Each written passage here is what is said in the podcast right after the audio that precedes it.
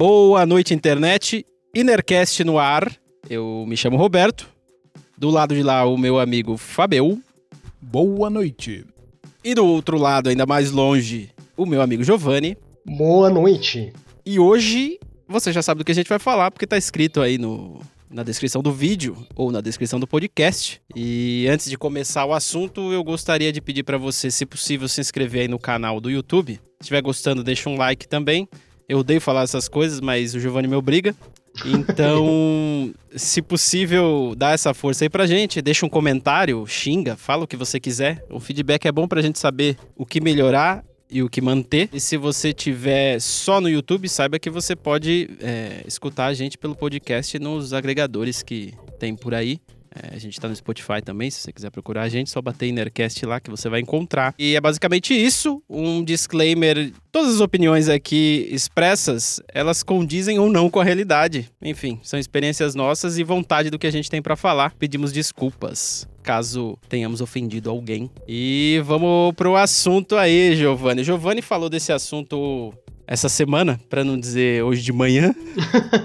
e a gente e a gente vai falar sobre isso e outras coisas mais. Eu tava até pesquisando, Giovanni, da onde vem esse termo nerd e por que que as pessoas usam esse termo nerd. E na Wikipedia, foi lá que eu encontrei. Eu deveria ter pesquisado um pouco mais, né? Mas lá no Wikipedia eles dizem que é, foi um termo utilizado num livro de ficção de um cara XYZ. Esse cara usou esse termo para definir as características de algum personagem, alguma coisa assim. Depois esse termo foi utilizado numa revista qualquer lá dos Estados Unidos para definir uma pessoa que tem pouco ou nenhuma habilidade social. Eu acho que a partir daí a coisa pegou e a galera começou a chamar de nerd aquelas pessoas que são mais introspectos, né? Aquelas pessoas que são um pouco mais reservadas, que não aceitam convites de festa, por exemplo. E acho que depois de um tempo ainda passou a ser utilizada para pessoas que se interessam demais por um assunto específico e, e se aprofundam nele, né? E se aprofundam nele, assim. Pelo menos pelo que eu entendi da história, né, cara?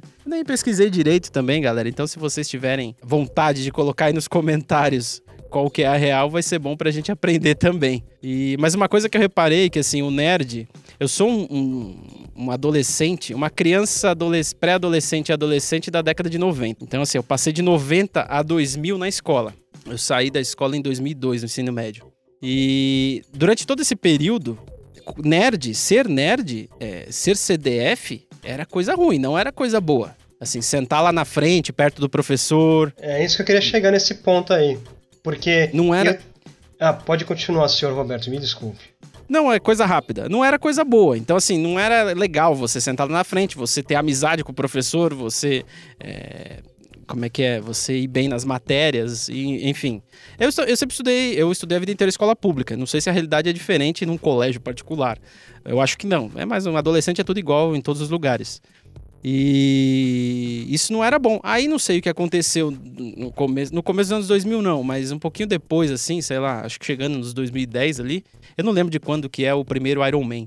Mas eu não sei o que aconteceu, que daí de repente, porra, é lá hora você ser nerd, é legal, sei lá, o Mark Zuckerberg que, é nerd. Só que, o, só que o Iron Man, na verdade, não é que ele é nerd, ele é geek, velho. Porque o, o, nerd, ele, ele é in, totalmente introspecto, assim, intelectual. Agora o geek já é uma coisa mais escolada, o cara tem, tem conhecimento, é, acho que técnico das, das coisas e tal, só que o cara é descoladão, ele já não tem aquela coisa para não, não, se, não se socializar. E até você chegou num ponto que eu queria falar, porque assim, na escola também, na época de escola, cara, eu era uma bosta para me socializar, cara. Eu ficava assim na minha, e aí eu tinha uma turminha lá, que era uma turminha sempre mais. Nem era, ó, e nem era CDF, tá? Era só o pessoal que não era descolado, cara. Então, assim, eu acho que eu poderia entrar nessa categoria de nerd, né? Porque eu, eu gostava de falar do quê? De videogame, talvez de computador, que eu não lembro mais. Eu não, eu não conseguia falar de futebol, eu não falava disso. Né? Eu não, assim, assuntos que eram é, cotidianos para muita, muita gente, cara, eu não, eu não, não, não trocava ideia assim, cara. Eu não, não era de. Mas CDF eu não era, cara. Eu. Puta, física pra mim era coisa de alienígena, meu. Se não fosse meu professor lá para me ajudar a passar, cara. O CDF implica que ele tem, ele tem que ser CDF em todas as matérias? Tipo assim, não precisa. Porra, de repente uma ou outra não dá, né, cara? É, que assim, a partir do momento que você é preconcebido como CDF, né? Você, ah, ele é CDF, é como se fosse pra tudo, né? Você é CDF. Entendi, o cara, o cara manja de tudo, é ele que passa a cola. Mas é. Então era uma, era uma coisa que eu ficava pensando, pô, e assim, é, é um negócio não é legal, né? Porque você. É, tem, a, tem o pessoal que é mais descoladão, tem o pessoal que é mais reservado, e a escola fica nesses, nesses bolinhos, né? E aí também tem pessoas que sofrem bullying por causa dessas coisas também. É né? por essas e por outras, né? E por outras, mas tem. Isso daí leva ao bullying também. Você sofre bullying, né? Não que eu tenha sofrido um monte, assim, mas eu sofri um pouco de bullying também. Vamos dizer, porque eu tô falando bullying porque é o que usam hoje, mas eu, era, por ser mais assim, reservado, tinha aquele pessoal, né, que já era repetente, grandão, assim, ah, não sei o que, vou te dar encher de porrada aí, não sei o que lá, tal, aí você fala, pô, não, desculpa, desculpa ter nascido, não sei o que. é, na, minha, na, nossa, é, na minha época, aqui em São Paulo, a gente chamava de zoado. Não era bullying. Isso era zoado. É, zoado, isso mesmo. Você era zoado. Eu era zoado. Eu, o pessoal zoava, tirava um barato. Teve até, até uma história. Inclusive, se você estiver escutando, saiba que eu lembro, tá? É, recentemente, há alguns anos, melhor dizendo, um, é, tinha, a, montaram um grupo do, do, WhatsApp com a nossa, o nosso último ano, assim, um, primeiro, segundo, terceiro ano do ensino médio, com a galera que estudou junto. E aí, beleza, me colocaram lá no meio e eu tô lá. E aí eu tava agindo exatamente como eu agia na escola. Não falava nada, né, cara? eu tava lá de boa e de repente um cara. Aí uma, uma menina começou a mandar várias fotos das antigas, da época de escola mesmo, da gente Sim. na escola. E aí tinha uma foto com. É, era eu e mais dois camaradas, que a gente sempre andava junto, era sempre nós três. Porque o nerd tem essa característica que ele é. só anda com pessoas específicas, né? Ele não, ele não se não anda com todo mundo. Isso, isso mesmo. É. e aí um, passou essa foto aí um dos caras falou assim: "Nossa, esse esse trio aí a gente zoou pra caralho". e aí a menina respondeu assim: "Nossa, eles estão no grupo". Puta, cara. Tipo, e eu nem. Eu falei, puta, vai se fuder, né, mano? Eu nem tenho foto, cara. Tipo, eu nem apareci em nada, velho. Eu, assim, se você. Agora, fazendo uma reflexão sobre isso daí, cara, porque a gente não era bem nerd, a gente era. A gente se, é, se interessava por outras coisas. Então, a gente pode até entender que a gente seria o, o que se chamam de geeks hoje, né? Porque os geeks são o quê? Os fãs de tecnologia, essas coisas assim, mas que são mais assim, um pouco mais excêntricos, só que não são tão. Porque você tinha um grupinho, eu também tinha um grupinho. Os nerds em si, acho que não falam com ninguém mesmo, né? Dificilmente tem grupinho também. Quem vai dizer isso pra gente é o Fábio, né? É o Fábio, é verdade. Fábio, por favor. eu não saberia.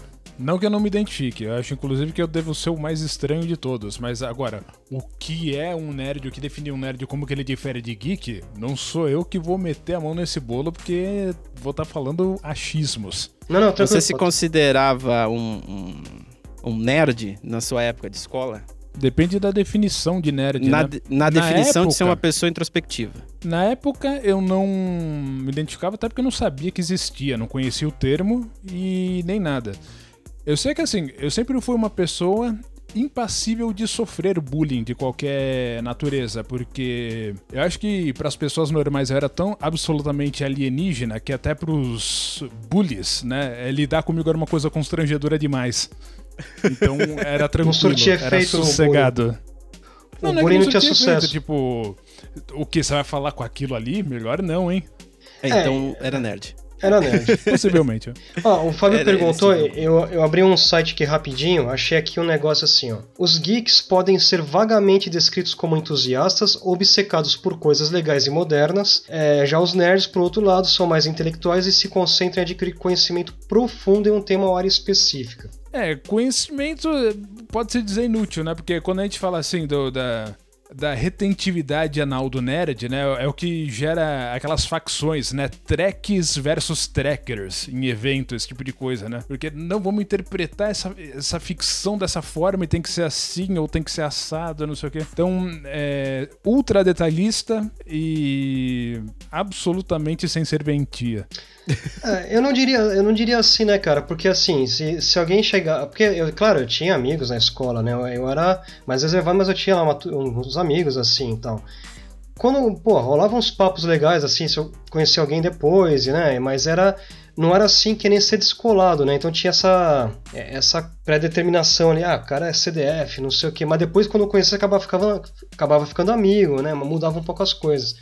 Mas, é, mas eu, eu sempre me senti, assim, eu não gostava de falar das coisas cotidianas, né? Principalmente assim, futebol, esses negócios. Cara, eu nunca. Eu preferia falar de videogame, cara. Videogame, jogava pinball, é, que mais? Só. É, dois, igualzinho, mesma coisa. Até hoje, futebol não me desce pela goela. Eu entendo que futebol é o nosso panis et circenses contemporâneo. É, eu, eu acho que o futebol, de certa forma, ele serve para é, para entreter mesmo a massa aí, mas de uma coisa assim bem forte, cara, que nem novela. Eu, eu digo assim, não é nem entreter, é distrair. Distrair, isso. Porque eu, eu infelizmente, cara, eu vejo futebol hoje. É, assim, a impressão que me dá, eu até, queria, eu até queria poder ver mais. Eu queria poder falar assim, não, deixa eu ver o, esse time aqui, né? Deixa eu assistir. Só que sempre me dá uma impressão que tudo ali é meio forjado, cara. E eu não, não posso falar uma puta de uma merda, não tô. Mas, cara, me dá essa impressão, sabe? Eu não tenho vontade, cara, de ver isso, entende? É, é. Não, tudo bem. Mas assim, existe nerd de futebol também. É, é, de acordo com o, o termo de hoje. É. Mas tem, assim, nerd de Tem nerd de qualquer coisa. Mas, assim, é, até voltando um pouco na história, eu não sei quando que ser nerd ficou uma coisa legal. Né? A gente não consegue saber mais ou menos. Acho que mas, foi assim, mutando, né? É porque assim, eu tava até eu tava dando uma olhada aqui para lembrar o ano.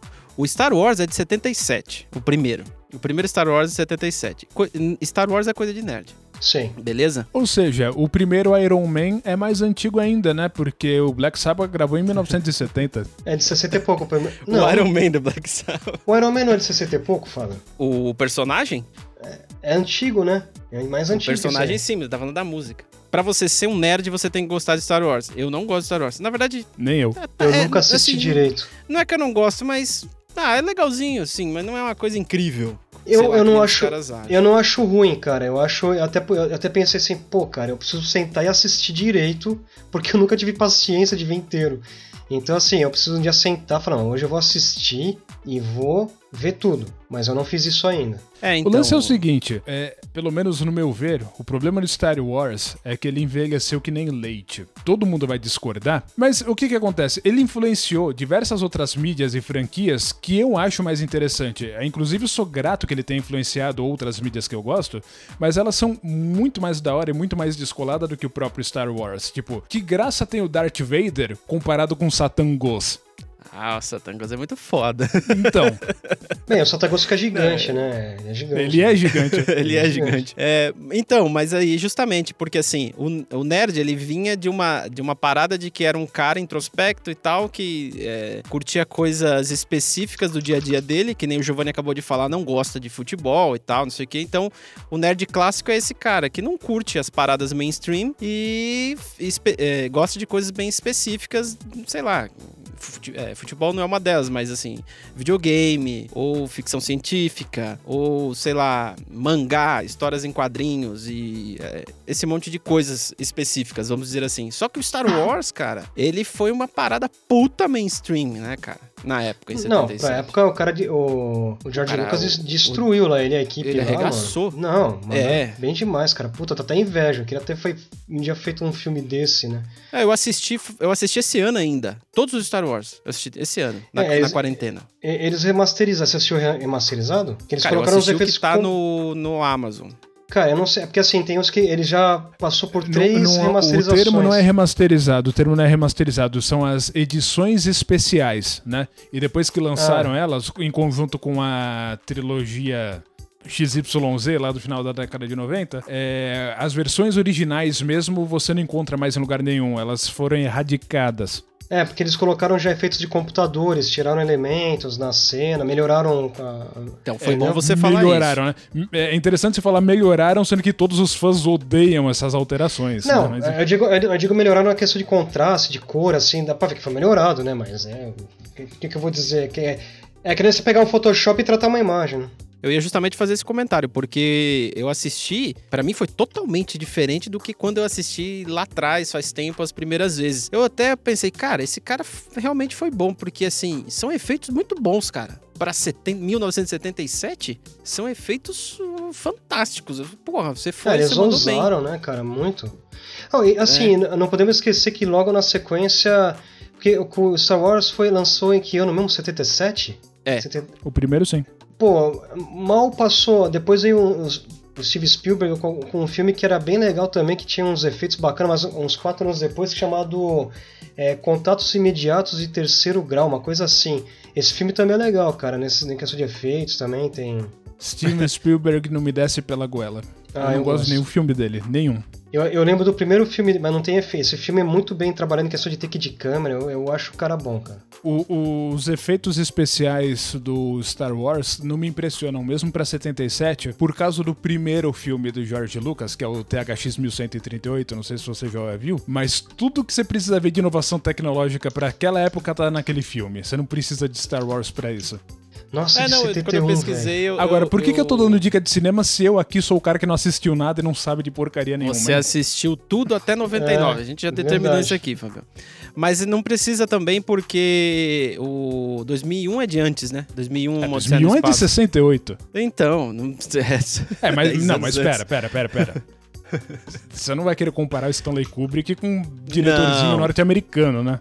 Não, eu tô falando de efeitos especiais. Não tô falando de. Não tô falando de arte. Né? Até Uhum. porque um é arte e o outro não. Mas assim, é, eu tô- só tô falando tudo isso do filme porque é uma parada que é nerd, só que na época era mainstream, correto? E foi um puta do sucesso, e é tanto que ele fez mais filmes. Ele, é, ele decidiu fazer mais filmes, não é que ele tinha mais filmes pra fazer, igual ele gosta de falar que tinha, né? Ah, Eu tinha tudo pronto, eu decidi fazer do, o terceiro é, primeiro. Não. É uma coisa- mentira isso daí. Uma coisa eu falo, o Stanley Kubrick tinha tem um lance de fotografia fudido, assim. O cara. ah, é, parece que ele fazia lente pra pra aquele filme. Não, vamos fazer é, um filme com essa lente aqui. Sabe? Você olha, você fala, mano, que qualidade. Já o George Lucas, cara, tem a genialidade, da- genialidade dele. E o Steve Spielberg também, cara. Eu não consigo. Pra mim, os três são muito bons, cara. E eu, eu ainda sou muito. Eu sou muito fã do, do, do Steve Spielberg. Não muito fã, assim, mas eu gosto do trabalho dele porque ele sempre foi meio ousado nos takes. Ele tinha. tinha um, ele tem um diferencial, assim, sabe? Eu vejo. Eu sempre admirei o trabalho do cara, mano. Agora ele parou meio de fazer filme, né? Não sei, fez desenho. É, eu iria admirar se ele tivesse feito alguma coisa que eu achasse interessante, mas eu assisto o filme dele e acho um saco. Impreterivelmente. Às vezes você nem sabe que o filme é dele e depois eu percebo que filme maçante. Vamos ver quem dirigiu. Ah, óbvio, né? É o Steven Spielberg. Aquele Atividade Paranormal, que saco de filme. Tiny Toons é um saco. Animaniacs é um saco. Tá, Não, Poltergeist. mas acho que é é, ele faz filme pra criança, cara. Não importa o filme. AI é um filme do Kubrick que ele destruiu. Ele destruiu AI. Não, o AI ficou muito comprido também, eu achei. Eu achei que o filme ficou extenso pra tão, caralho, né? tão desnecessário. Agora Então, sim, quando você acha tem que aquele ficou filme... muito extenso é porque ficou ruim. Ó, é que quando eu era pequeno, quando eu era pequeno que, que eu, perce- eu prestava muita atenção em filme, não sei por que que eu já tinha essas coisas.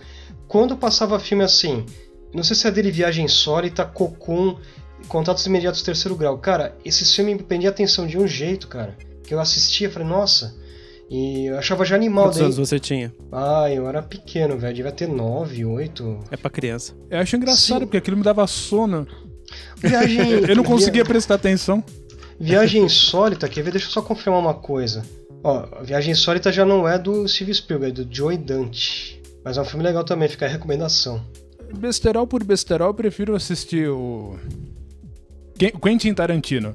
Ah, é, Porque assim, bom. besterol por besterol, eu prefiro assistir Quentin Tarantino porque pelo menos não tem a pretensão. Eu acho legal os filmes É. dele também. Isso tudo que a gente tá falando é coisa de nerd, cara. É. Sim? Não, mas somos nerds, isso é Nós, nós somos nerds, não tem? não tem Então a como gente tá definindo o que que é nerd aqui.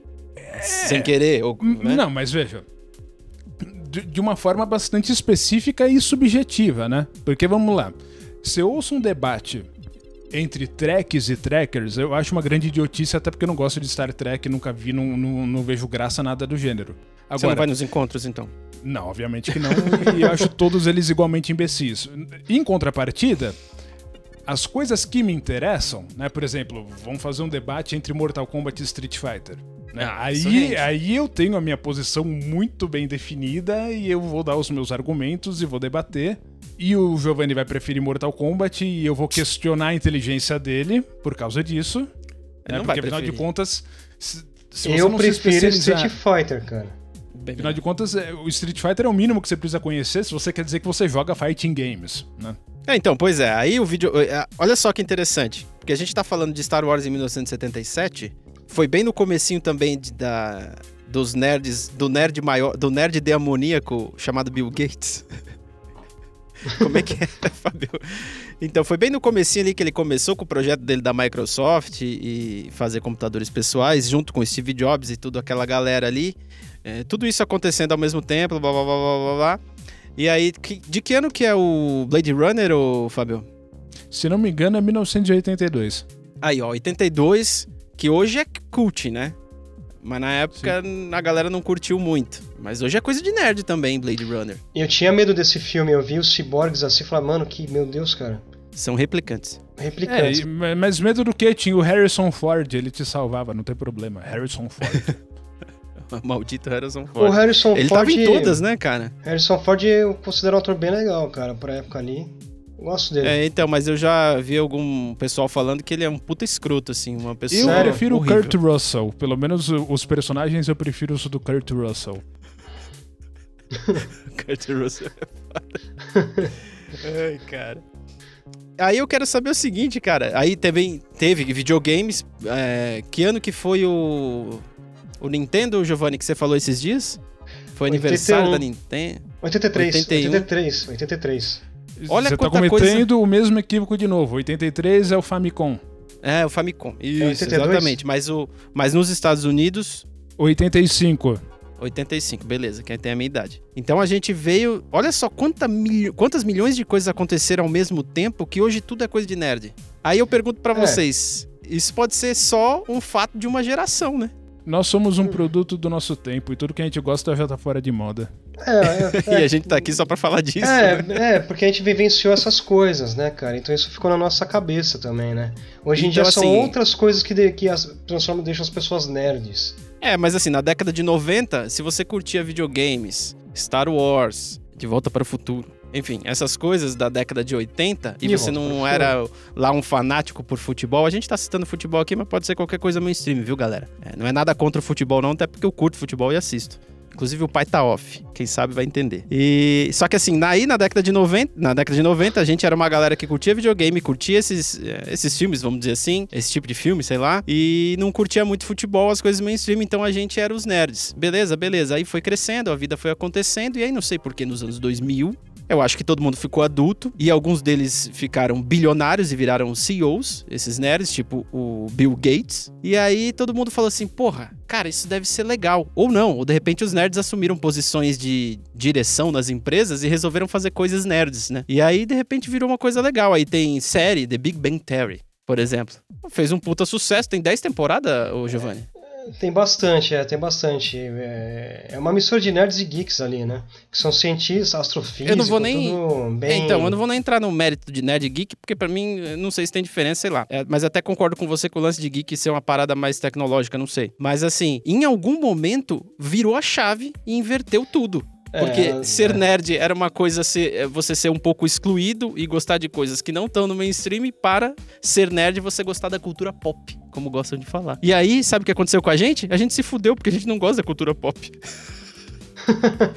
então agora a gente não é mais nerd. É, a gente é um nerd entenderam? raiz. É, A gente, a, é- gente, é- a gente é os nerd old fags, né? A gente perdeu, a gente perdeu o Já sentido velha agora. mesmo. É, cara, e é- aconteceu isso aí, cara. Então, assim, eu não consigo ser nerd, por exemplo, porque eu não consigo acompanhar tudo, tudo que tá no hype. Eu não consigo, é impossível. Pelo menos pra mim, eu não tenho idade nem cabeça pra isso daí. Cara, eu pra só vejo isso todos daí os filmes. Por causa de... Ah, tá, mas por causa de marketing digital eu vejo algumas coisas, mas... Ah, tudo bem, mas, por exemplo, Marvel já me encheu o saco. Uma época eu até gostava dos filmes, mas agora, puta, já. O formato é o mesmo. Se os caras usam a mesma forma já faz 20 anos. Já, já, É, já- mas então, o- o- os normies, né? Pra dizer o inverso dos nerds, né? As pessoas normais, jocks, etc. e, tal, cheerleaders e tudo mais, eles estão começando a abrir o olho pra esse negócio de cultura nerd, né? Não, não sei se você sabe, mas já tá tendo um backlash lá nos Estados Unidos, né? Esse negócio de herói com spandex tá começando a ficar uma coisa meio vilanizada lá, tá começando a ficar ridículo. Que eu não sei como é que é que demorou tanto assim pra o pessoal chegar a essa conclusão, né? Pra mim sempre foi ridículo. Mas de repente a galera tá acordando, eu tô achando interessante isso. É, mas é porque já, já deu no saco. Meu, vão xingar, me xinguem aí. Falem o que vocês quiserem, mas já deu no. Marvel já deu no saco, cara. Não tem mais graça nenhuma assistir esse filme, cara. Antes era um filme só pra você ir lá e, e, assim, comer a pipoca e tomar o refrigerante e beleza. Você não precisa pensar em nada porque é basicamente efeito especial e a história é fraquinha. Enfim. Podia ser pior, podia ser algum dos filmes dirigidos pela Michael Bay. Nossa senhora. É, não deixa de ser, né, assim, uma coisa ridícula, mas tudo bem. Só que assim, já deu no saco, né, cara? Você vai lá pra ver sempre a mesma coisa, pô, agora eu quero ver uma coisa diferente. Ah, eles vão ter que repaginar lá. algumas coisas, entendeu? Eu acho que nem repaginando. E agora que a Marvel é da Disney, então, tipo, sei lá, cara. É. A Disney tá se especializando em adquirir é, franquias saturadas, né? Tipo Star Wars e Marvel. Tipo Star Wars, tipo Star Wars, inclusive. Tem uma imagem, tem uma imagem que tem uma foto do George Lucas com o Pateta, o Pato Doido, tudo junto, assim, ele tá olhando com uma cara de bosta pra câmera, tipo, me mate agora, kill me now, tipo, muito É, mas ele tá reclamando pra cacete do que a Disney tá Sério? fazendo aí. Ah, tá, cara. mas agora ele vendeu, eu não sei o que, que ele tá falando, cara, ficou, ele já era rico, né, ficou seis vezes mais rico e é, tá lá que, Qual que é a intenção da Disney, né, cara, porra. Mas uma parada do George Lucas que ele foi muito foda foi na, no primeiro Star Wars, que, se não me engano, teve uma parada que ele. É, na, bom, quando você vai é, vender o filme pro estúdio, o estúdio faz uma proposta para você, ó, eu quero isso, eu quero aquilo, eu não sei o que, não sei o que. E aí, se não me engano, ele quis ficar com os direitos de merchandise e, e de produtos. Então, fazer camiseta, essas coisas, ele falou assim: não, esses daí eu quero. Eu abro mão de algumas coisas, mas eu quero isso daí para mim. Porque eu quero vender camisetinha e boné. E aí, mano, quem ia saber que o bagulho ia explodir desse jeito, ele ia ganhar bilhões vendendo bonequinho, cara. Bonequinho Mas independente disso, Roberto, você imagina que o Jorge Lucas talvez ficaria bravo se de repente ele visse o Darth Vader no próximo Kingdom Hearts? Eu acho que ele ia ficar maluco, né? Oh, se você considerar Marvel, Star Wars e todo o resto do cast da Disney, já dava para fazer um Kingdom Hearts tipo Smash Brothers, já, né? Tem personagem o suficiente para isso, né? Então, cara, a galera fica zoando na internet para fazer esses milhares de crossovers diferentes, assim. Eu acho que eles deviam fazer, ia ser muito louco. Que já estão acontecendo alguns jogos de luta, né? Falando nisso, galera, o, o, a plataforma de streaming da Disney tá para lançar aí, né? Não vai ser em novembro? Já não lançou, cara? Pra gente aqui não tem nada. Ah, Acho interessante bem, tá que então. aqui no Brasil vai chegar uma coisa que lá fora já tá dando errado, né? É tão interessante isso. Porque, então. Assim, eu não sei se vocês sabem, isso é uma coisa que eu vi faz um tempo. É... A pirataria tá em alta de novo pra séries, filmes, etc, etc. Por quê? Começaram a quebrar muito pirataria, não em termos de limar os sites de torrent, mas em termos de você ter essa facilidade. Pô, eu tô pagando um pouquinho pra ter o Netflix, já tem tudo que eu preciso, vou piratear pra quê? Só que aí o que que acontece? Todo mundo agora tá querendo cortar o middleman, né? Eu sou uma Disney, né? Eu mesmo vou hostear meu conteúdo, não vou colocar na plataforma de ninguém, então tem mais uma. Então, você precisa ter a Amazon pra ver o que você quer lá, você precisa ter o Netflix pra ver o que você quer lá, você precisa ter a Disney pra ver não sei o quê. Aí aqui no Brasil tem os incompetentes, né? Tem o Globoplay, eh, as cópias, Tupiniquins, etc e tudo mais. Se você for consumir todo esse conteúdo, quanto que você vai pagar por mês de é, plataformas? Então é, o pessoal vai... simplesmente ligou o foda-se e está começando a piratear tudo de novo. Eu acho engraçadíssimo. É que você vai pagar o valor da TV a cabo. Ou Porque mais. Aí, o, o, streaming tá aí pra isso, pra entrar no lugar da TV a cabo. E aí você é, tem que pagar um monte. Porque assim, a Netflix, ela aumentou bem o preço, tá? Ela não tá tão barato mais. Tá 32 Já, reais, acho. 32 reais, pra ter 3 pontos, uma coisa assim. A Amazon, por enquanto, tá 9 reais. Mas, é, cara, se tudo ficar lá na faixa de 30 reais, cara, vai ficar, ficar complicado, né? Pagar tudo isso daí.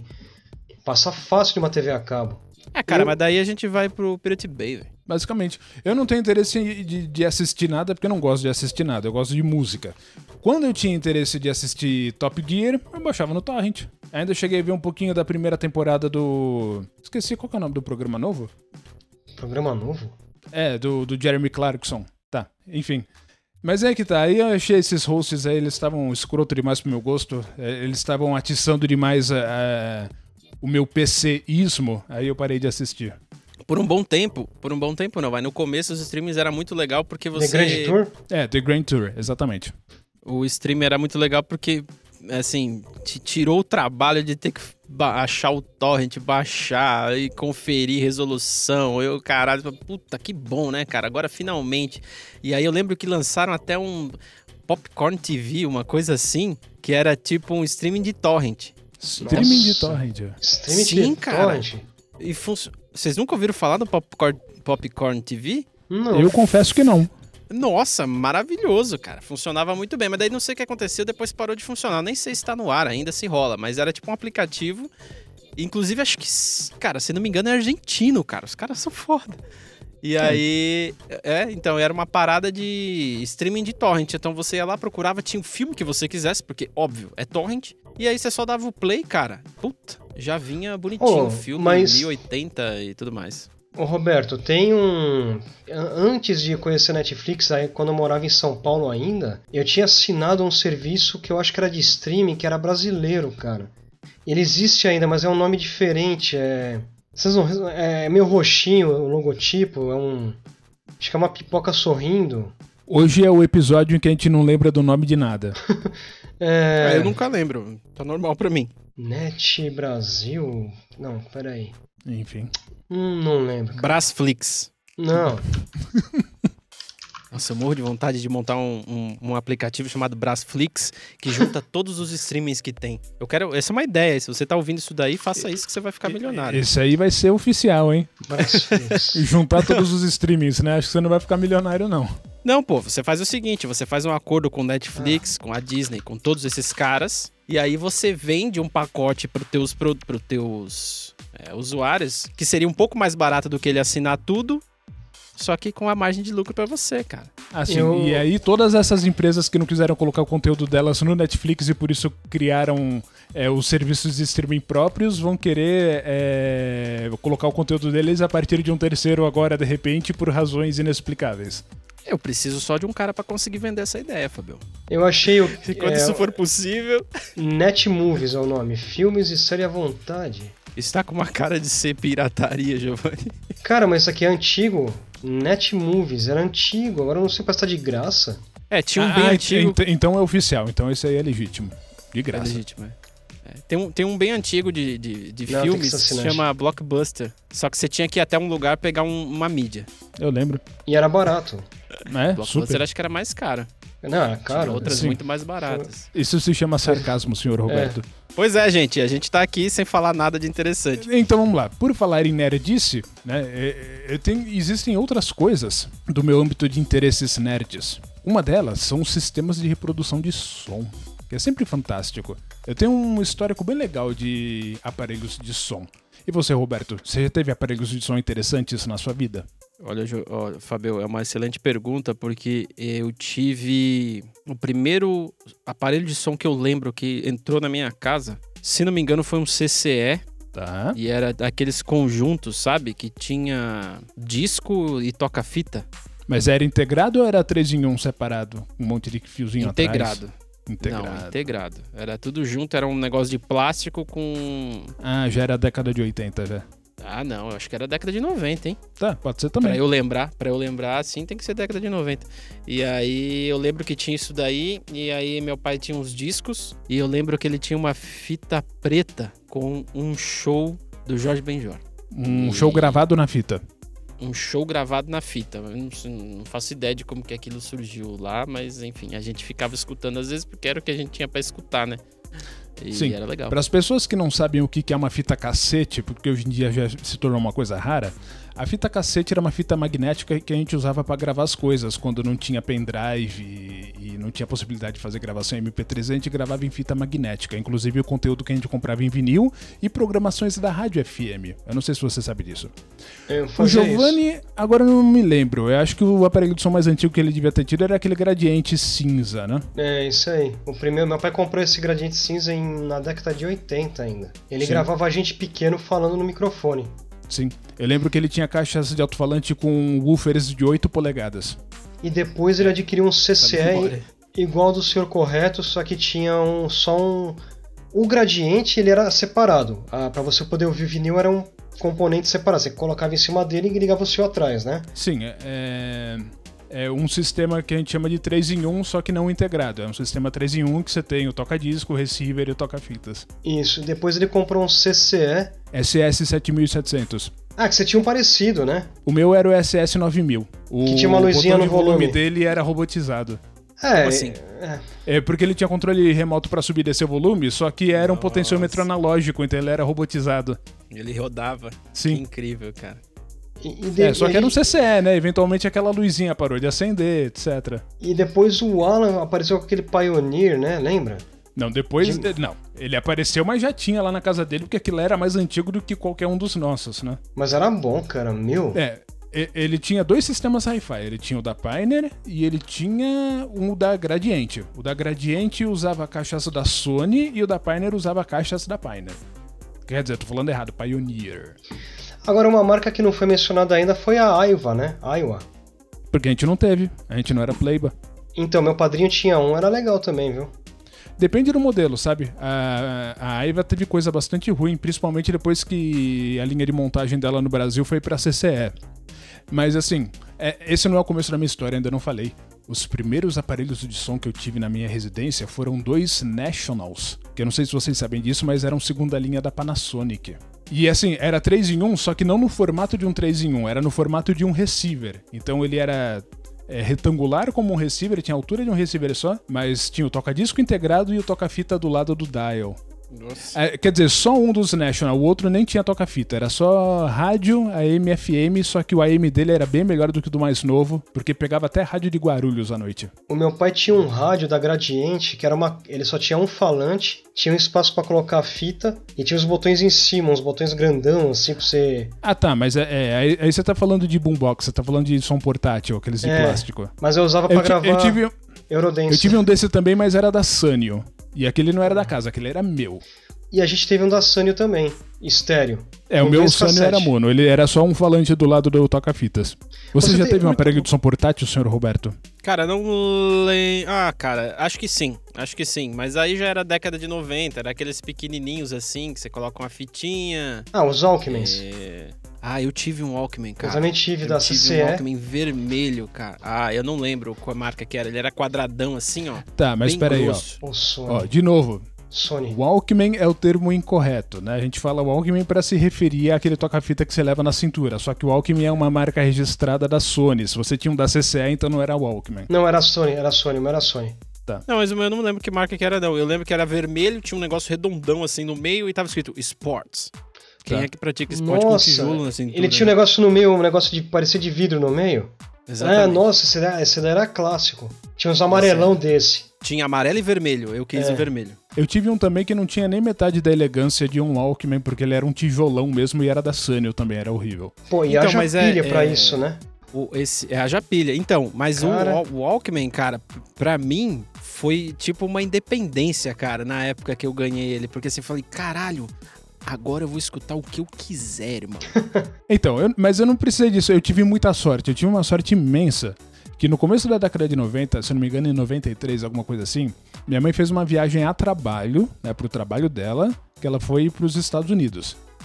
E aí ela trouxe de lá pra mim um aparelho de som da JVC, que o similar brasileiro que tinha aqui na época era o aquele Disc Boy da Gradiente, não sei se você lembra, que era aquele Não. som, ele já era mais redondinho, preto, que tinha o CD player em cima e o toca-fita embaixo, um dos primeiros CD players, né? Ah, sei, sei, sei. E Só que o que ela me trouxe era o da JVC, que vendia nos Estados Unidos. Ele não tinha um controle de tonalidade, ele tinha grave e agudo separado. E aí eu curti muito aquele aparelho por muito tempo. Até que no ano 2000 entraram aqui na minha casa e levaram tudo, inclusive ele. É, esse, esse... Foi no ano 2000 isso, Fabio? Sim? Que entraram com o Monza na sua garagem de ré, não foi? Na minha, na minha memória era tipo década de 90. Os caras, É, nossa, na luz do dia fizeram isso, cara.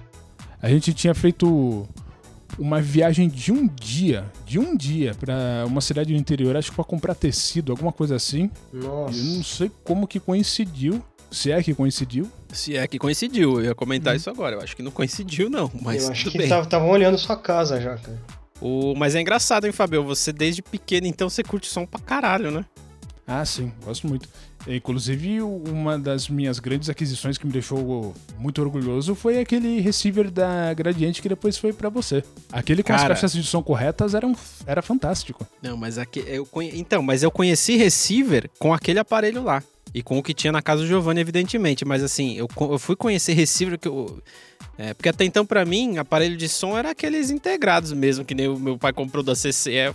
Aquele bagulho, falei, ah, isso não tem graça nenhuma, É, esse aquilo bagulho era de plástico. zoado. Muito zoado. E pior que assim, ele, a, a parte da frente dele, o, é, o painel de plástico da parte da frente dele, imitava como se fosse coisas separadas, Sim, cara. é, ele tinha aqueles Isso. vínculos no plástico como se fossem três partes Tinha os separadas. vincos com Uhum. desenho de pezinho, cara. Sim. Ô, CCE, E não faz fa- isso, né? Eu quero É, fazer mas uma isso aí pergunta. até a Philips sabia. É, Ô, até a Philips fazia. Vocês, a- qual que vai ser a tendência dos aparelhos de som? Ah, é a tendência que a gente tá vendo agora, tá virando tudo caixinha Bluetooth. Era isso Mas que eu com uma comentar po- agora, Uma porque... potência bem forte, né?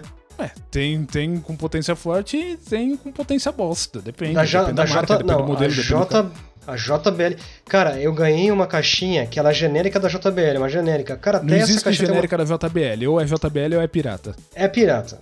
Mas tem uma qualidade boa, cara. Até essa pirata tem uma qualidade boa. É, não. Não, não mas se tem, não comparar vai com a JBL é não tem. melhor, né? Claro. Não, claro. já comparei, Mas já. assim, eu sou um, um- eu já falei aqui, o moleque da década de 90. Então, os aparelhos de som, eles tinham lado esquerdo e lado direito na minha época. E a gente tomava muito cuidado para ligar isso direitinho, para poder ter a noção de estéreo ali e tal. E cara, quando começou a surgir essas caixinhas Bluetooth aí, que é uma caixinha só, tá, essa caixinha é qual? É a do meio? É a da esquerda? É da direita? Que- que- é da onde isso? Não, é só uma caixinha pra você escutar música. Eu nunca, sabe, na minha, demorou na minha cabeça pra eu conseguir compreender. Eu falei, ah, não, tudo bem.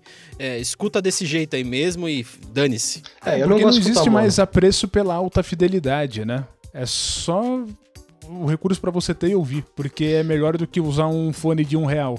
Não, eu prefiro ouvir estéreo. Eu não consigo comprar caixa mono, não gosto. Mas é que tá. É, mesmo se você vai comprar uma JBL, você tem que pesquisar antecipadamente pra saber se ela é estéreo ou não, sabia? Por exemplo, se você comprar uma Flip 4 igual a que eu tenho, ela é estéreo. Se você comprar uma Flip 5, é mono.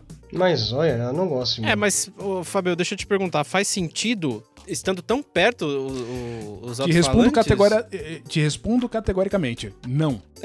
Não faz legal, diferença obrigado, nenhuma. então.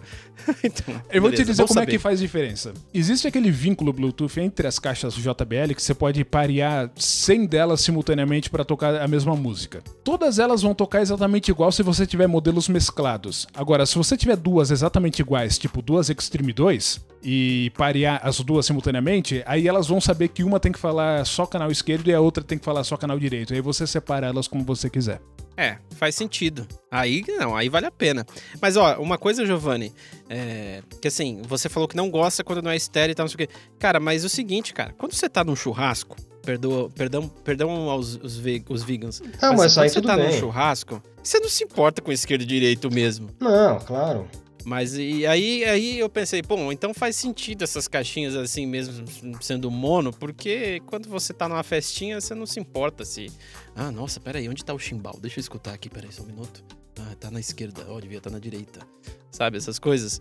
E eu demorei pra me acostumar. Aí, beleza, me acostumei aí tal. Aí até te perguntar, ô Fabio, o que que tem de. é, Hi-Fi hoje em dia, né? O que o Giovanni falou que tinha um receiver lá. E aí, hoje, o que, que você faz se você quiser um sistema Hi-Fi? É uma boa pergunta, viu, Roberto? É inclusive muito difícil de responder essa pergunta, porque o que existia de Hi-Fi antigamente não foi substituído por nada equivalente. O que chega mais próximo hoje em dia são sistemas tipo 5.1, 7.1, etc e tal, utilizado para home theater, mas se aquilo é ou não Hi-Fi depende de outros fatores. É, se você pega um sistema muito bom, sei lá, um Yamaha, e que você tem caixa de três vias para todos os canais, você pode configurar o modo música dele para tocar estereofonicamente e aí você vai ter ali uma experiência de alta fidelidade. E esse mesmo equipamento, você pode deixar ele na configuração padrão, em que ele vai jogar nas caixas esquerda e direita só a diferença estereofônica e tudo que for centrado não toca naquelas caixas, toca na caixa central.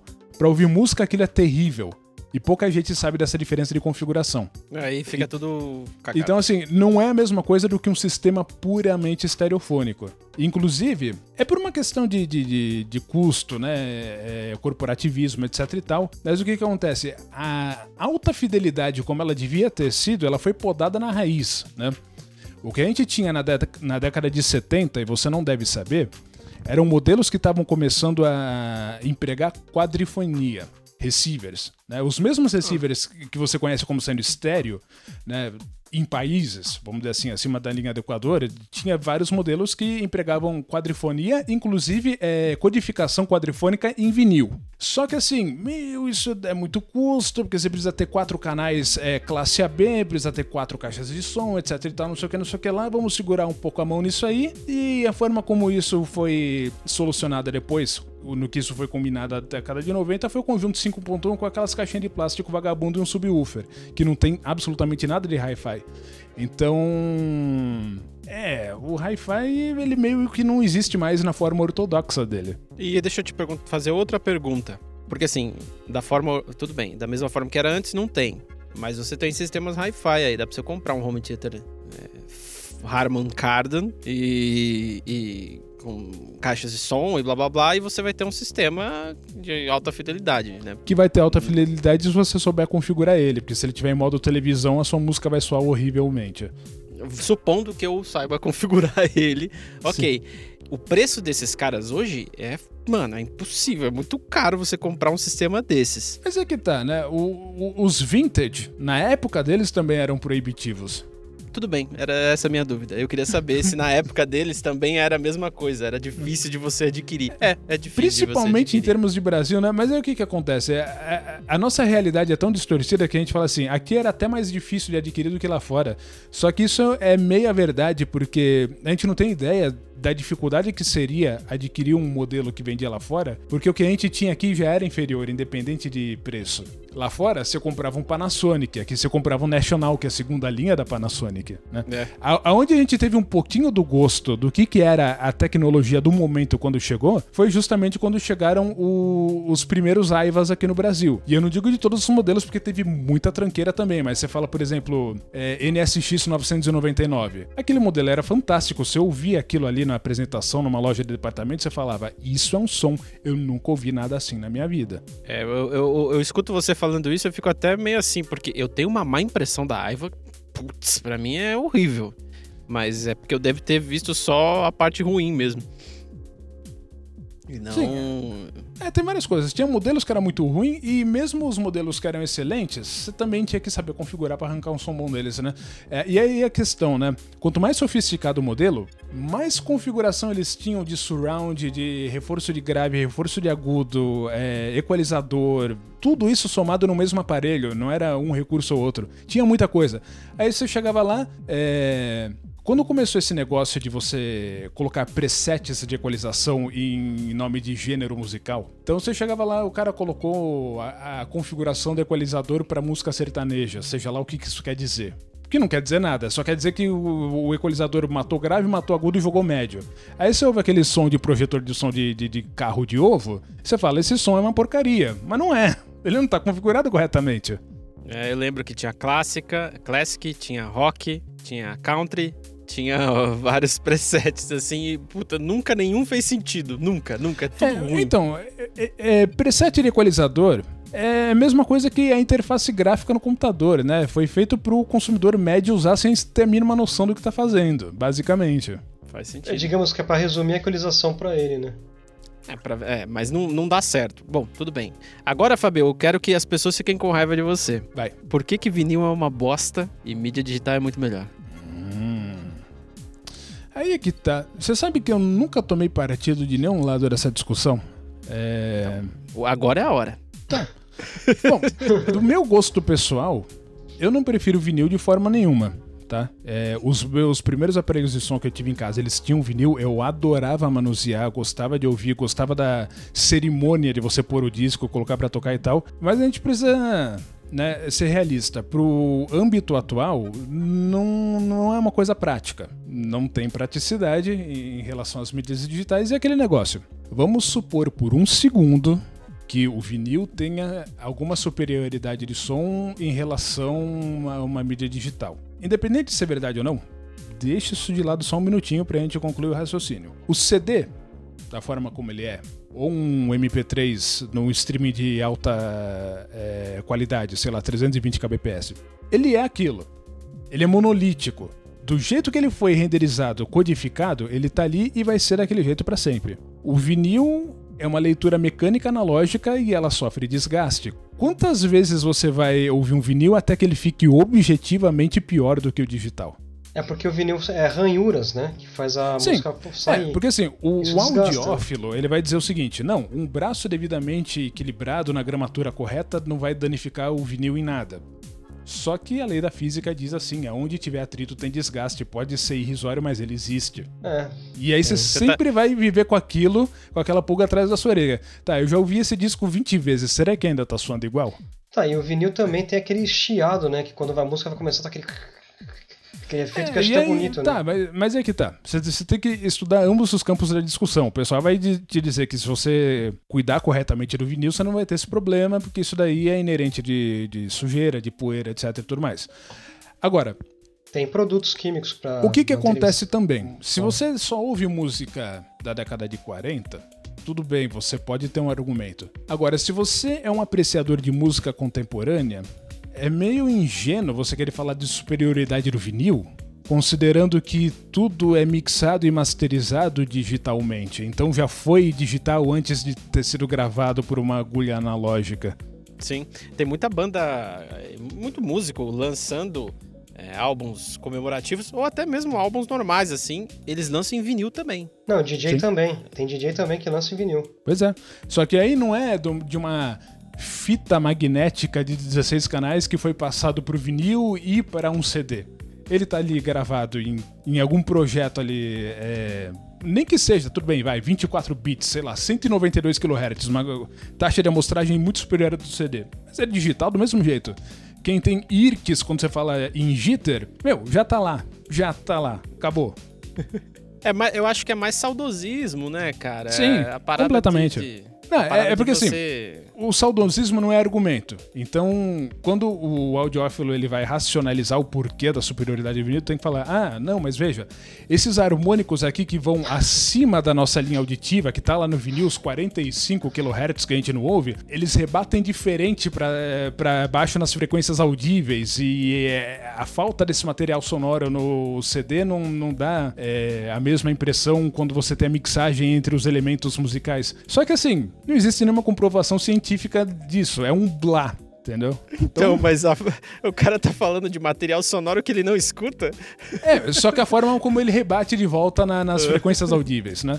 Só que assim, no fim das contas, é uma questão de preferência. Não, não tem como dizer que não é. Não existe é isso. objetividade nesse argumento. Eu também acho que é isso. Até aquela coisa que você falou de cerimônia de fui lá, colocar o disco, né? Por agulha aí pra começar. Uhum. Que é legal fazer isso.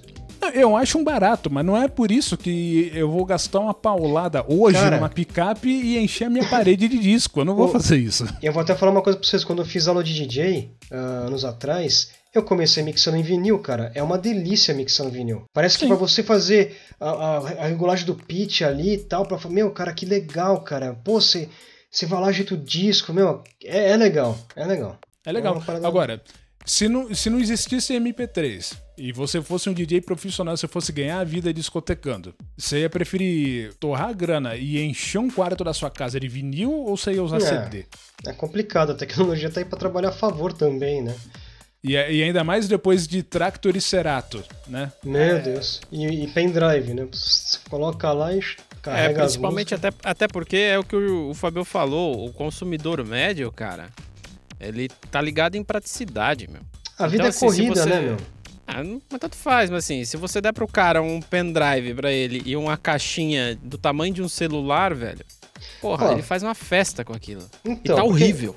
Porque assim, ó, tem esses presets de equalização. Vamos supor assim, você tá no seu carro, né? Você, você tem um som ali. E aí você, você bota uma música lá, você. Nossa, adoro essa música. Daí você vai. Aí tem lá aqueles presets de equalização, né? Tem um modo normal, que não tem nada. Só que daí você aperta o botão, vem lá rock, clássico, jazz, e não sei o que. Aí você fala, pô, coloquei rock aqui, fica bem mais gostoso de ouvir. Isso é uma praticidade que você vai colocar lá e, pô, melhorou o som pra mim e você ouve com mais entusiasmo a música, né?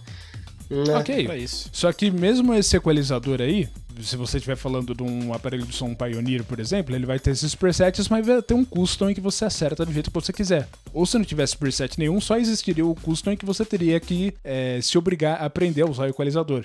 Né, o que, que ele faz para que, que ele serve. É, então, porque daí você vai estar dirigindo, você não vai ter tempo de mexer no equalizador, então ele já tem aquela pré-definição, né? É, é nesses Sim. pontos, né?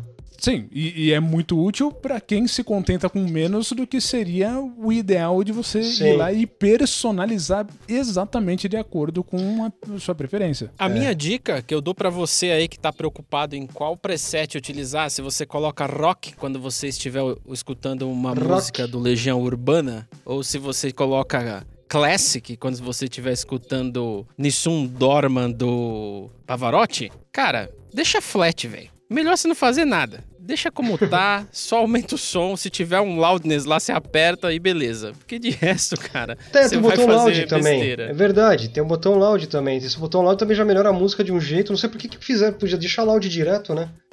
a gente já discutiu isso. Existe razão pelo qual ele poderia não estar acionado. Né? Existem diversos é, contextos, você precisa analisar todos eles. Né? O recurso está ali por uma razão. Mas assim, é, você escolher um preset pelo gênero da música que você está ouvindo, não sei se faz muito sentido, né? Porque o que acontece? Não quer dizer que deixar em flat é a solução. Porque muitas vezes um preset desse ele vai é, corrigir deficiências que você está tendo ali em ressonâncias em frequências esquisitas. Porque qualquer sistema de som que não seja ideal ele vai ter alguma deficiência. Então, contanto que você tenha alguma equalização, é melhor do que não ter nenhuma. Agora, o ideal seria nem só não deixar no flat, né? Seria você ter ali um, um seu amplificador separado com um processador né, de som no qual você pudesse fletar todas as frequências em todos os seus transdutores, para que eles cheguem na mesma intensidade no seu ouvido sem grandes distorções lineares no som em relação à fonte sonora. Porque aí você vai ter uma reprodução de alta fidelidade. É, mas isso Eu dá não trabalho. É. E custa caro também, né? Custa caro pra caramba. Você falou tudo isso, Fabio. Eu lembrei que em 94, eu acho, meu pai comprou um outro CCE Tava na sétima série. Tinha, é, então, esse tinha mais recursos, porque esse tinha o toca-discos, o toca-fitas, um equalizador no meio e CD. CD. Que incrível. A CD. Disc. Esse eu era lembro... o que o Giovanni falou que era igual dele? Eu acho que era sim, que eu lembro que as caixas eram igual. Então era um SS 7000 ou 7700. O equalizador dele tinha três bandas e faltava um botão de balanço. Ah, tinha equalizador, é verdade. É, não tinha botão de balanço, Fábio. Oh, é, eu não lembro é, de nada disso. E, e aliás, que equalizador cretino, né? 100 Hz, 1 kHz e 10 kHz. Que maravilha, né? Só a CCE é. mesmo. Era ridículo, cara, mas eu, eu gostava, eu gostava de colocar no preset Dance quando eu colocava o meu CD das sete melhores da Jovem Pan, porque eu tinha a sensação de que eu tava fazendo a coisa certa. mas é óbvio que não.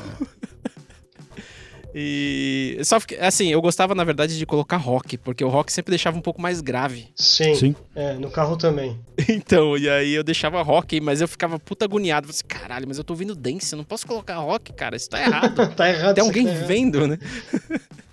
é, cara, mas é isso aí. Alguma consideração a mais sobre sons? Sim, o futuro. Quer dizer, um possível futuro que a gente não sabe, né?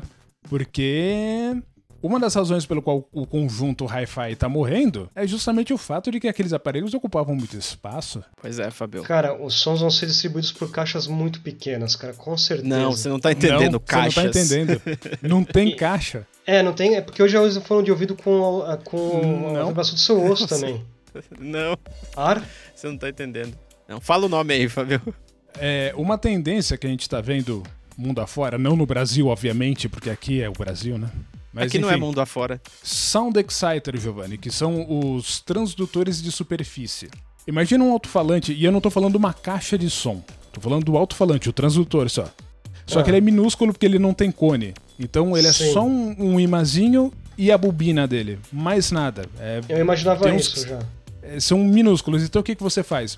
Você cria, basicamente, o, a sua caixa de som, o seu alto-falante, acoplando ele numa superfície. Né? Tipo uma uma placa de vidro, uma, uma chapa de metal, uma placa de gesso. Mas tem E- fidelidade? Aí é que tá.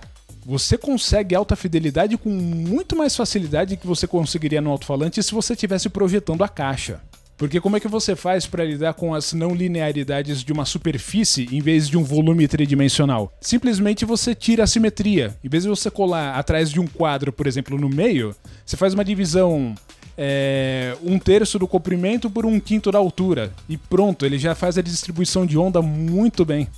Repete o nome para depois o pessoal pesquisar isso, Fábio, por favor. Bom, se for pesquisar pela linha da Dayton Audio, que é a líder do mercado hoje, é Audio Exciter ou Sound Exciter, mas eles são, na verdade, transdutores de superfície. Muito Cara, interessante. é incrível. Eu assisti um vídeo, o cara pega o- esse transdutor, ele liga uma musiquinha lá, e aí você nem tá escutando a música direito. Aí ele coloca encostado no micro-ondas. Faz um barulhão, cara. Parece que ele. Parece que ele. Aí parece que ele ligou o som. Um barulhão, coisa, cara. E cara. ele abre a porta do micro-ondas assim, fica mó engraçado. Aí ele tá, tipo, testando, né? Ele coloca no micro-ondas, ele coloca na porta. E toda vez que ele coloca em alguma superfície, assim, o som aumenta do nada. Vum! Vai lá pra cima. É um. Meu, o bagulho é mó potente, cara. Então vamos lá, coisas interessantes sobre essa nova tecnologia, né? Porque assim, como você pode acoplar em coisas que você já tem no seu ambiente, você não precisa ocupar mais espaço com caixas de som. E tem coisas muito interessantes nisso aí, né? Por exemplo, se você tem um forro é, com aqueles frames de alumínio e placas de isopor em cima, né? Como você tem, por exemplo, em ambiente de escritório, esse tipo de coisa. Por cima do forro, ele pode estar acoplado na placa de isopor, né? Porque ela está simplesmente suspensa num frame de alumínio, ela não está presa, não está colada em nada. E aquilo já é suficiente para você ter uma irradiação sonora fantástica. Outra parte que é legal é que o fato dessa superfície não ser um cone, ele tem muito menos direcionalidade. Então você põe uma placa rente à parede, sei lá, um, um quadro pintado numa chapa. Ele irradia o som que você ouve igual em quase todo ambiente. Você não, nem sabe direito de onde esse som tá vindo. É até Muito difícil de discernir de onde ele vem, porque não tem direcionalidade. Então vai Isso, ficar para aquelas inclusive- instalações no teto de, de estabelecimentos, né? Que E é interessante, porque você tá ouvindo o som, mas você não sabe de onde ele vem. Isso é bacana. Ele chega a ser um pouco detrimental até, que ele é tão pouco direcional, ele é tão omnidirecional, que acaba prejudicando a estereofonia. Você tem um canal e outro no mesmo ambiente, você tá ouvindo os dois mesmo que na mesma intensidade, a menos que você separe eles bastante. E... Tá, Fábio, mas qual que é a faixa? Porque assim, pra você ter a sensação, Pra você saber de onde tá vindo o som, você usa sons mais agudos, né? O som grave normalmente é que você não consegue dizer, pô, onde é que tá essa porra? Você fica meio perdido. Então, Esse mas negócio é aí não é tá. tão grave, vai. Mas, então, mas veja, o Roberto, não é a, a gama de frequência que determina a direcionalidade do som, é o transdutor em si. O que acontece é que um tweeter né, convencional, ortodoxo, ele é bem menos direcional do que um subwoofer, né? Inclusive, existe uma coisa indesejada chamada beaming, não sei se você já ouviu falar, que é quando o Twitter ele irradia tão pra frente dele que fica ruim pra quem não tá diretamente pra frente da caixa. Então você acaba usando é, twitters mais especificados pra determinada frequência pra é, eliminar um pouco esse efeito de beaming. E o Sound Exciter ele não sofre desses problemas. Hum, Também você coloca ele, você coloca ele, sei lá, na parede, o negócio toca dentro da sua casa, cara. E outra coisa interessante, né? As pessoas veem é, o power handling deles e pensam, isso aqui deve ser uma porcaria, porque esse aqui ele só aguenta 3 watts, 5 watts, 10 watts. Isso pode ser uma porcaria, mas isso pode ser muito bom também por uma questão de sensibilidade. O Giovanni, por exemplo, é, ele tem duas caixas de som profissionais ligadas numa potência Apotec, certo? Sim. Só que não são profissionais só, porque aquelas Tá, caixas. Não, tudo bem. Sim, elas são, é, elas são montadas, mas elas são de gabinete é, de nível profissional, vamos dizer assim. Agora, você Sim. concorda comigo que no seu setup, o agudo do Twitter é extremamente avassalador em relação ao woofer? Sim. Tá? Bastante. Isso acontece por quê? Justamente por uma questão de sensibilidade. Se você tem um alto-falante, vamos supor, com sensibilidade de 89 decibéis e um Twitter com sensibilidade de 100 decibéis, você vai ouvir ele gritando muito mais alto do que o alto-falante. E é, o que quer dizer que o Twitter precisaria de muito menos potência para falar igualmente, para ter um som equalizado. Que é um tipo de coisa que você poderia é, corrigir reduzindo a capacitância do Twitter ou colocando um resistor em, em série, alguma coisa do gênero. No caso do Sound Exciter, O bacana é o seguinte: dependendo do material onde ele está acoplado, você vai ter mais ou menos sensibilidade. A superfície que ele conseguir mover é, com mais facilidade vai te dar mais sensibilidade sonora em relação à potência elétrica que você está colocando nele. Então, assim, ah, esse transdutor aqui, vou colocar aqui na minha madeira, mas ele só aguenta 5 watts. Tudo bem, se você tem um amplificador de 5 watts, você pode fazer com que ele fale como se fosse um amplificador de 20 watts, dependendo do material que você está usando. Você coloca numa Nossa. Placa de isopor, por exemplo, ele vai falar alto pra caramba, porque ele vai conseguir fazer aquilo vibrar com muito mais facilidade. Isso é muito interessante. Quando você Muito me mandou isso daí, Fábio, eu fui pesquisar um vídeo e achei um vídeo assim de um cara explicando. Eu pensei, nossa, que loucura, né? A, a tecnologia tá moderna. Só que era um vídeo de 2010. É, Então é um negócio Imagina que... como tá hoje, né? Porque já tem É que aqui a gente ouvido. tem acesso a tudo, né? É, é, claro, tudo chega primeiro. E eu achei muito louco. Falei, cara, é incrível como que. Bom, tudo bem, né? Às vezes é que aqui não chega nada, mas tudo bem. Já deve ter um monte de lugar e a gente nem sabe, né? Tá tipo escutando Ah. uma musiquinha num lugar e. Pra vocês terem uma ideia, porque eu sei que vocês não devem ter pesquisado isso, até porque é é uma questão muito de entusiasta e aqui a gente não tem acesso à informação, né? Dayton Audio, pra quem não sabe, vamos dizer assim, lá fora é o que seria a nossa Selenium, né? Só que é muito melhor porque é âmbito global. Os meus monitores de referência da M Audio, né, os AV40, que são monitores de estúdio, eles têm os alto-falantes da Dayton dentro dele, o que eu já abri pra ver. Que aliás eu acho que eu ainda vou comprar semi-áudio sua, Fábio. Ah, Estamos abertos a negociações. Senhores, eu acho que já deu tempo hoje, viu? Pode Hã? já ter dado tempo, Giovanni, mas a questão é, foi divertido? Foi divertido, bem divertido. Foi ótimo, foi divertido. Agradeço a tua paciência e agora a gente vai para as dicas culturais que eu espero que vocês gostem ou não, tanto faz. A gente vai deixar na descrição aí, quem quiser acessar ou não. E eu vou, como sempre, perguntar se o Fabio quer começar, porque é com F. E eu vou, como sempre, dizer que eu fico por último. Ok, tudo bem. é- O importante é a gente manter a tradição. Aí eu vou perguntar, Giovanni, você quer falar então? Olha, eu vou dar uma sugestão de série de novo hoje, que eu não tinha me preparado para dar essa, eh, essa dica cultural hoje. Mas como a gente iniciou hoje o nosso podcast falando de geeks e nerds, para quem não assistiu essa série ainda, tem na Netflix é, The Big Bang Theory. Assistam, quem gosta dessa atmosfera aí vai, vai, se, vai gostar, vai achar bem interessante, é uma série divertida, até porque é de humor, é, fica uma recomendação então. Muito bom. Eu acho que tem umas nove temporadas, então, cara, se você Bastante, tá cara. na quarentena aí, se você tá no, no privilégio da quarentena, poder ficar em trabalhar de casa, cara, tenta assistir aí, fazer aquelas maratonas lá que o pessoal gosta de fazer. Tem bastante episódio pra assistir. E a minha dica cultural é uma série que é recente, eu acho que é de 2019 e a segunda temporada é, vai sair agora em 2020, se não me engano. É, eu acho que tá pro final do ano. Se chama The Boys. É uma série que tá no Amazon Prime Video e é uma série muito interessante que fala sobre super-heróis, mas não do jeito convencional. Ela fala de super-heróis é, como se eles existissem de verdade, como se eles fossem pessoas mesmo, porque é, o que os filmes retratam, os quadrinhos e tudo mais, é que super-heróis eles aparecem quando surge um problema, eles resolvem o problema e vão embora. Só que assim, tá, esse cara é, come arroz e feijão, esse cara faz cocô,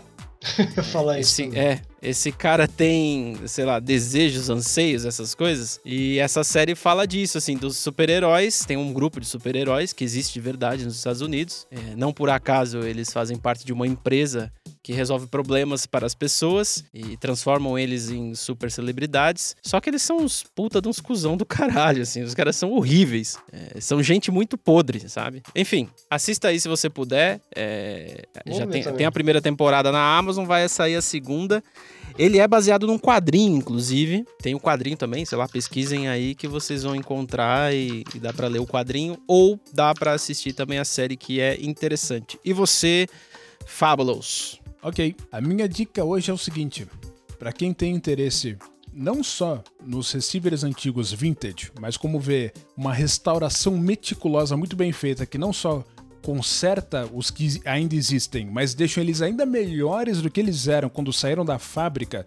Tem um canal no YouTube que mostra meticulosamente esses vídeos, que é o X-Ray Tony B. Assista X-Ray Tony B. Que é um cara muito gente fina, assim, super simpático. Ele fala, explica tudo, tem uma humildade, é, inclusive ele consulta o, o, público do próprio vídeo para pegar é, dicas para continuação na próxima parte, o melhor transistor para usar num, num, num estágio de pré-amplificação, num flat amp. E aí ele mostra toda a parte de alinhamento de sintonizador, é fantástico. Assista todos os vídeos do canal dele. É aquele senhorzinho? Não, aquele é outro, mas aquele vai ficar de dica para uma próxima ocasião. Fábio, só desculpe sobre só assim, a The Big Bang Theory tem na Amazon, Amazon Prime. É isso aí, galera. Agradeço a sua paciência de ter escutado a gente até agora e peço desculpas se a gente de alguma forma te ofendeu. Essa não era a intenção. E tchau. Até Valeu. mais. Valeu. Até mais.